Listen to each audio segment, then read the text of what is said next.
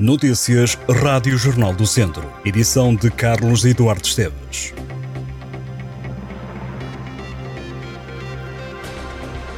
Em apenas um dia, os bombeiros sapadores de Viseu combateram 13 incêndios urbanos relacionados com sistemas de aquecimento de casas, tanto com recurso à lareira como outros equipamentos. Este tipo de incêndios, de acordo com o comandante dos bombeiros sapadores de Viseu, Rui Nogueira, são bastante comuns nesta altura do ano e resultam na combustão das condutas de exaustão ou das chaminés. O comandante acrescenta que normalmente não resultam destes fogos danos materiais graves nem feridos. Os bombeiros chapadores de Viseu responderam a um alerta para um incêndio urbano no bairro de Marzevelos, do qual não resultaram vítimas nem danos elevados.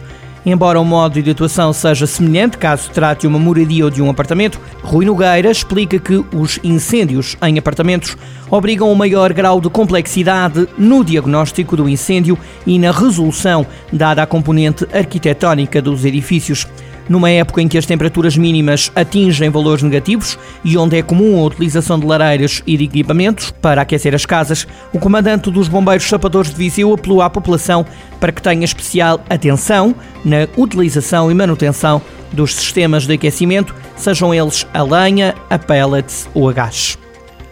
O coronel de Infantaria Luís Falcão Escorrega assumiu esta quinta-feira as funções de comandante do Regimento de Infantaria 14.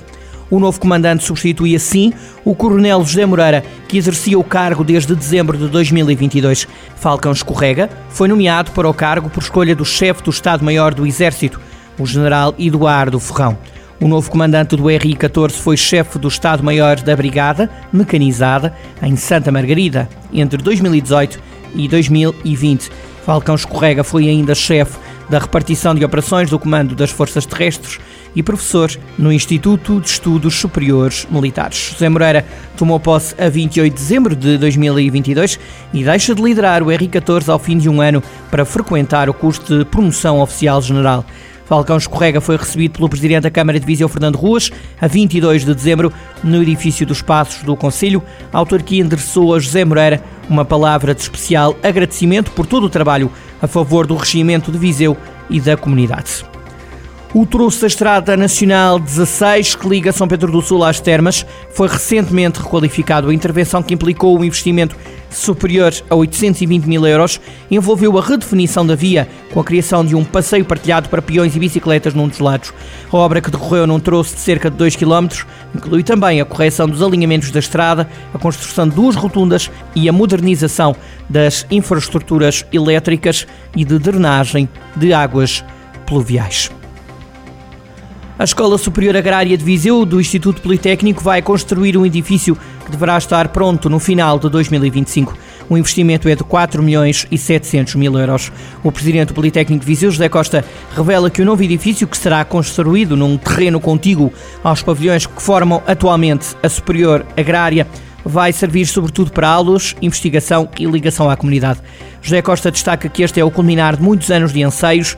O presidente do IPV lembra que a Superior Agrária sempre existiu em espaços pré-fabricados. Superior Agrária completou recentemente 29 anos de existência.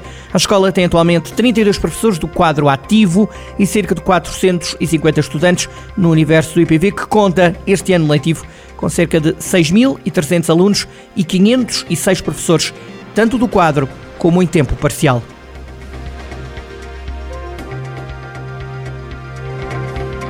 Estas e outras notícias em jornaldocentro.pt.